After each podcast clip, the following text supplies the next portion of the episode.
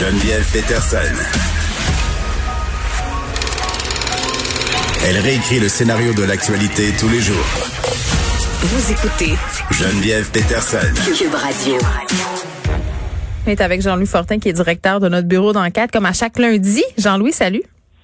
Salut Geneviève. Bon, t'es pas directeur du bureau d'enquête chaque lundi. C'est comme à chaque lundi, Non. nous te recevons. J'aime ça quand les phrases sont justes. Ma phrase était bizarre. bureau d'enquête, 7 jours sur 7, Oui. 24 heures sur 24. Oui, puis Dieu sait euh, que je le sais, tu réponds à des courriels parfois à des heures indues. Euh, Exact. maire de Terrebonne, euh, j'ai envie d'appeler ça la, la saga de Terrebonne. Le maire de Terrebonne qui veut euh, donner plus d'un demi-million de dollars en frais d'avocat à la ville. Il veut donner la facture, en fait. C'est épouvantable. Je me mets dans la, peau d'un d'un payeur de taxes à Terrebonne. Hein. L'ancien maire qui est accusé au criminel d'avoir ni plus ni moins que volé des contribuables, c'est-à-dire euh, s'être arrangé pour donner des contrats publics avec des fonds publics à des amis qui le récompensaient avec des cadeaux. Tout ça n'a pas été encore prouvé devant un tribunal, bien sûr, mais c'est ce que la couronne prétend. Mm. Euh, on se rappellera entre autres du maire qui était en train de faire le party sur le bateau de Tony Corso. Il y avait des, images, je pense, qui sont restées dans les esprits hein, sur, le, sur touch. Bon. Et tout ça pour dire que le procès n'est pas fini. D'ailleurs, ça, ça traîne pas mal. Ça fait au moins un an ou deux que, les procédures euh, continuent. Il y a encore des dates, je pense, prévues dans les prochains mois. Mais là, donc, la facture d'avocat est rentrée à la ville. 579 000 euh, pour Jean-Marc Robitaille et son ancien directeur de cabinet, Daniel Bélec, Mhm. qui aussi accusé au criminel. C'est la question que tout le monde se pose. Hein? Comment ça qu'ils ont le droit de faire rembourser leurs frais d'avocat par la ville? Ben, c'est parce que, regarde, ils sont accusés de corruption, de collusion, d'abus de confiance, euh, puis il faudrait les défendre. Écoute, aussi surprenant que ça puisse paraître, puis des dossiers comme ça, j'en ai j'en ai couvert un puis un autre dans les dernières années. Là. Mm. Si le crime allégué, si la poursuite est euh, s'inscrit dans le cadre des fonctions du maire, donc un maire qui aurait donné des contrats dans le cadre de ses fonctions, bien sûr, à un ami qui donnait des cadeaux, ben effectivement, le maire ou l'élu a la possibilité de faire rembourser ses frais d'avocat par la ville, par Ok, les mais si un parce nom- que c'est relié à Ok. ses fonctions. Mais a un once euh, de bon sens et si, euh, tu sais, ma mère dirait, je suis pas la honte, là, mais à un moment donné, c'est pas mal effronté. Là. Je comprends que dans, dans le cadre de tes fonctions de maire, la ville est appelée à payer tes frais d'avocat si tu exerces tes fonctions de maire de façon normale, entre guillemets. Là. Mais si dans tes fonctions de maire, tu commis des crimes ou que tu as brisé euh, toute la déontologie, comme c'est le cas ici, il me semble qu'il devrait avoir une petite dérogation euh, où le citoyen peut se dégager de payer des frais d'avocat. Ben, jusqu'à ce que le verdict soit rendu, c'est pas le cas. Puis il y a même de la jurisprudence là-dessus. là. La Cour s'est déjà prononcée euh, il y a quelques années, entre autres, à- dans le cas de Grenville sur la Rouge, là, en Outaouais.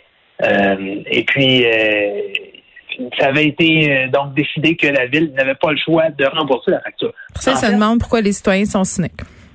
Ben oui, et, et la, la seule façon dont une ville peut s'éviter une facture d'avocat Mm. salé, c'est quand il y a des c'est une technicalité. Par exemple, Michael Applebaum, hein, non, pas Michael Applebaum, pardon- pardonne-moi, euh, Frank Zampino, l'ancien euh, Mhm. président du comité, du comité exécutif. Lui avait été accusé au criminel dans la cas du Faubourg contre cœur. Et bon, il avait été acquitté, mais il avait présenté une facture de 1,6 million. Et euh, la ville a réussi à éviter de payer la facture tout simplement parce que M. Applebaum avait attendu plus de trois ans avant d'envoyer sa facture. Donc, c'était pas sur le fond, c'était sur une technicalité. Tu as trop attendu, fait qu'on peut pas te rembourser. Là, dans le cas de Jean-Marc Robitaille, je peux comprendre le maire de Terrebonne de dire, moi, je veux pas refiler euh, cette, cette facture-là à mes citoyens. Mm. Ce matin, dans nos pages, dans le Journal de Montréal, il disait, bon, est-ce qu'on va être obligé de lever une taxe spéciale pour ça, la taxe Robitaille, pour, pour payer Oui, pour parce payer que c'est il- seulement les factures passées, là. C'est pas les factures à venir parce qu'il y en aura d'autres. Ben, il y en aura d'autres. 579 000, c'est uniquement pour les procédures en cours jusqu'à maintenant. Dit Michel Massicotte, un des avocats de, de- des criminalistes qui défendent Jean-Marc Robitaille, ça coûte cher. hein. Mhm. C'est plusieurs centaines de dollars l'heure, donc ça va, ça va continuer à s'accumuler. Puis en- ben, il y a encore l'ancien directeur général de la ville, Luc Papillon, aussi accusé, qui pourrait euh, lui aussi envoyer sa facture. Euh, c'est drôle parce que une des euh, et là je me remémorais euh, ce matin, peut-être la personne qui avait trouvé la facture la plus de faire rembourser ses frais d'avocat, c'est l'ancien maire de Laval, Gilles Vaillancourt. Oh, oh, oh. Gilles Vaillancourt, lui, lui, il avait été reconnu coupable. Mais avant même qu'il passe en cours, quand la police de Laval avait fait des perquisitions, euh, notamment dans les bureaux du, Parti pro des Lavallois, il avait tenté euh, de faire rembourser ses frais d'avocat à même la caisse du parti. C'est Jean Bertrand, l'ancien avocat du pro des Lavallois à l'époque, là, en 2012-2013, qui avait raconté ça à la commission Charbonneau.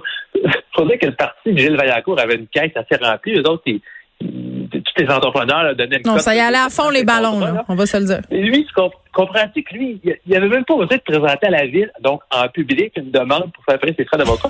ça passait en dessous de la table dans la caisse du parti. Ben, écoute. Il n'y avait pas de problème. Donc, il avait été un peu plus astucieux. Ben, écoute, je sais pas si on peut dire astucieux. Ben, entre guillemets, on met des guillemets astucieux. C'est ça. On, l'avait su quelques années plus tard quand Jean Bertrand l'avait dit à la commission Charbonneau. Mais tout ça pour dire, Geneviève, que je peux comprendre effectivement il y, a, des contribuables qui peuvent trouver ça scandaleux. Mais il faut changer la loi. Ben, c'est ce que demande le maire de Terrebonne euh, en ce moment. là.